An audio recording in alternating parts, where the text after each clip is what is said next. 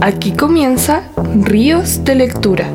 Cuentos, teatro, poesía, autores nacionales y regionales, literatura universal y relatos locales.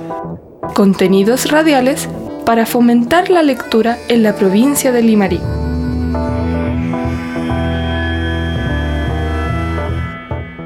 Me lo contaron en mi pueblo. En la historia de la medicina chilena, los remedios caseros fueron fundamentales hasta que la ciencia los fue desplazando y relegándolos a un segundo lugar. Hay una carta, por ejemplo, de 1823 de Adriana Montt a su nuera Mercedes, en que da una serie de remedios. Ella dice, para el corazón toronjil, violetas, flor de azucena, claveles y alelíes blancos. Para la retención de orina, cataplasmas de perejil frito en aceite, dolores de dientes y muelas, romero en vino caliente. Para las almorranas, cataplasmas de flor de biznaga. Para el flato, hormigas y semillas de albahaca. Boldo para el hígado. Para la apretura de pecho con ahogos, radal y trique el pezón de frutilla y la bosta de caballos para la indigestión y la epidia de calambre. Para la vejez, poca comida, ninguna golosina y paciencia, mientras no tocan la puerta avisándonos la partida. Parte de este legado que hemos ido dejando morir por la falta de transmisión incluye las postas médicas antes tradicionales en la ruralidad y de la que nos habla esta vecina de Ovalle. El año 76 más o menos em, íbamos a rondas donde los consultorios de hoy en día se, llamaban las postas, que eran atendidas por, por auxiliares de enfermería que ahora se llaman paramédicos. Entonces ellos vivían allá, tenían su familia allá y Estuve yendo a la posta del Maitén, Tulahuén, El Maqui, muchos pueblos rurales de acá. Y, lo que más me trae recuerdos son los, ricos almuerzos. los caldos de, con chuchoca, con papa, las ensaladas de cebolla con morrones, que en la ciudad casi no se veían esas cosas, y los duraznos, eh, toda la fruta eh, uno la comía más natural, que ya se caían del árbol porque ya estaban en condiciones de servírselas, de comérselas. Y el cariño de la gente, las la personas eh, muy acogedora, muy transparente, muy cariñosa, las amas de casa y uno hacía un vínculo de amor con ellos igual, porque uno esperaba el día que iba y ellos igual a nosotros nos esperaban con mucha alegría. Con el tiempo todo ha ido cambiando, hay, un, hay una buena locomoción, los caminos están más transitables, eh, antes los caminos eran altos, angostos. Eh, que igual uno quedaba como colgando, mirando al precipicio para que pudiera pasar el otro vehículo, pero así eran los caminos de antes. Todo ha ido evolucionando, pero vivir esa experiencia mm, yo creo que uno no la olvida porque eh, ahora con los celulares uno graba, toma fotos, pero antiguamente todos son recuerdos que uno los guarda en su memoria. ¿no? Más información de la historia de la salud en Chile, encuéntrala conversando con tus abuelos y abuelas o en www.memoriachilena.cl.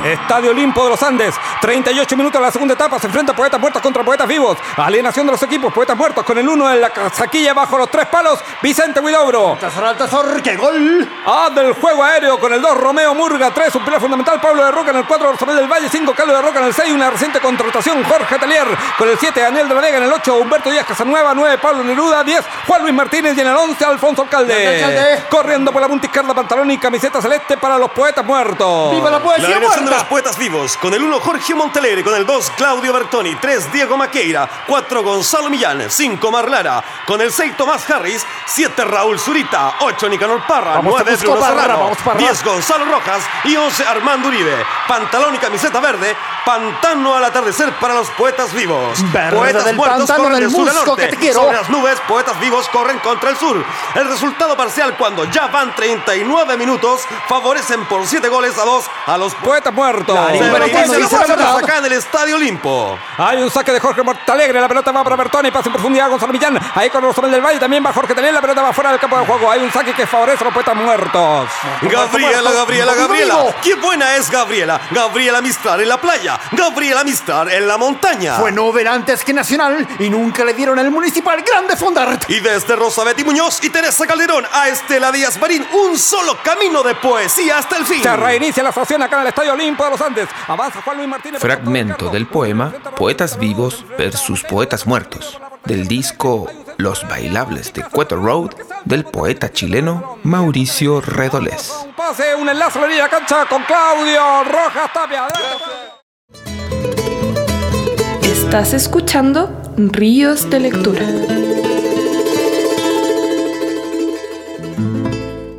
En la punta de los dedos, la identidad de un país en sus poetas. El poeta, académico, artista plástico y traductor Gonzalo Millán nació en Santiago, en el barrio de La Chimba, en el año 1947. Se inscribe en la generación del 60 y como muchos de sus integrantes, partió al exilio después del golpe de Estado del 11 de septiembre de 1973. Iba con destino a México, pero terminó estableciéndose en Canadá. Allí obtuvo un máster en literatura hispanoamericana y fue uno de los fundadores de la editorial Cordillera, que publicó la obra de varios autores chilenos en el exilio. En la entrevista La cultura en Chile sigue siendo la rueda de repuesto, el poeta Gonzalo Millán expone que la poesía es una mezcla de lenguaje, tiempo y memoria. Unos le ponen más memoria, otros más tiempo o más lenguaje, pero esos son los materiales primordiales. Sin saberlo, he trabajado desde siempre con ellos. A continuación, te presentamos su poema La ciudad. El río invierte el curso de su corriente. El agua de las cascadas sube. La gente empieza a caminar retrocediendo. Los caballos caminan hacia atrás. Los militares deshacen lo desfilado. Las balas salen de las carnes. Las balas entran en los cañones. Los oficiales enfundan sus pistolas. La corriente penetra por los enchufes. Los torturados dejan de agitarse. Los torturados cierran sus bocas. Los campos de concentración se vacían. Aparecen los desaparecidos. Los muertos salen de sus tumbas. Los aviones vuelan hacia atrás. Los rockets suben hacia los aviones. Allende dispara. Las llamas se apagan. Se saca el casco. La moneda se reconstituye íntegra. Su cráneo se recompone. Allende retrocede hasta Tomás Moro. Los detenidos salen de espalda de los estadios. 11 de septiembre. Las Fuerzas Armadas respetan la Constitución. Los militares vuelven a sus cuarteles. Renace Neruda. Víctor Jara toca la guitarra, canta. Los obreros desfilan cantando, venceremos. Gonzalo Millán falleció en 2006 reflexionando sobre el rol de la poesía y el arte ante el poder, de la palabra ante la imagen, de la cultura como espacio de lo posible. Una buena parte de su poesía la encontrarán en Trece Lunas, antología poética disponible en las bibliotecas y puntos de lectura de tu región. Se abre el telón, teatro y libros.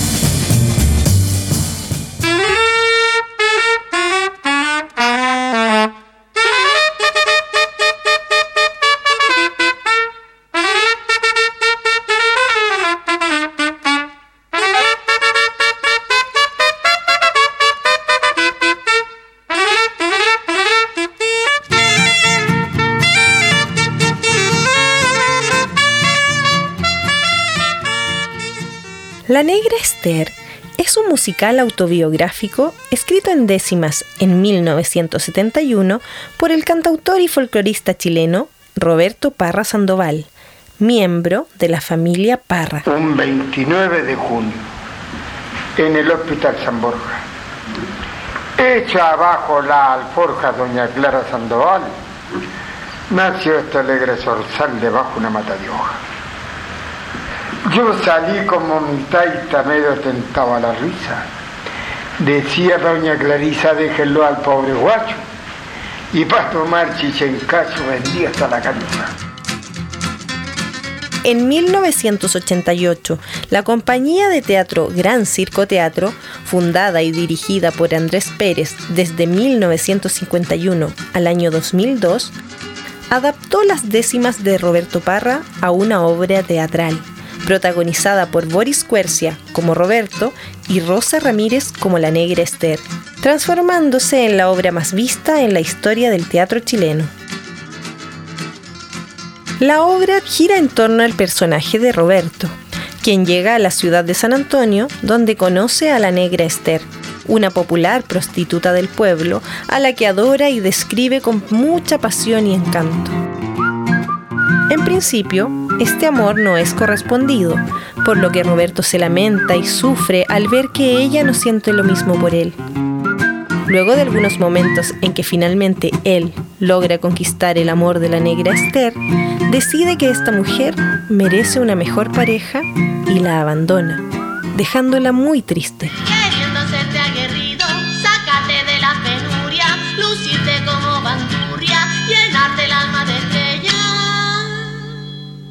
tarde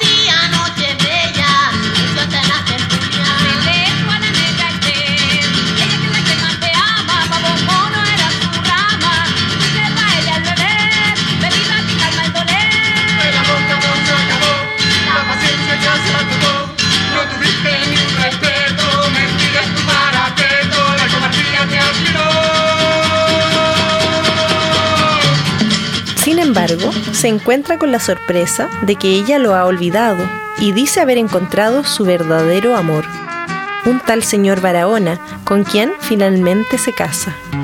¿De qué te sirve si mi amor te vuelve loca? Yo muriéndome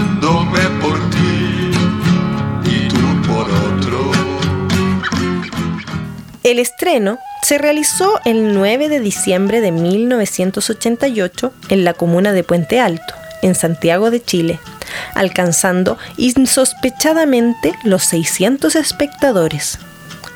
La obra fue acompañada por un grupo de músicos en vivo, inicialmente llamado La Regia Orquesta, que estuvo formada por el líder del grupo Los Tres, Álvaro Enríquez, Cutiaste y Jorge Lobos.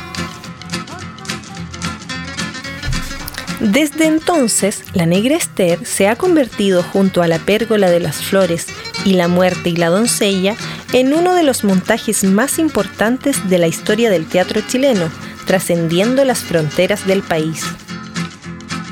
Luego del fallecimiento de Andrés Pérez, la obra siguió presentándose, pasando la dirección a manos de su esposa, Rosa Ramírez. Durante fines de 2011 y principios de 2012, la agrupación realizó una gira nacional de despedida utilizando su elenco original y dando fin así a las presentaciones de la obra.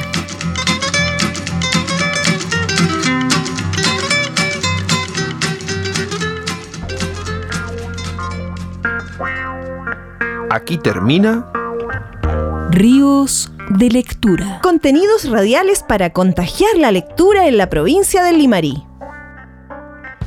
Ríos de Lectura es un programa financiado por el Fondo del Libro y la Lectura 2018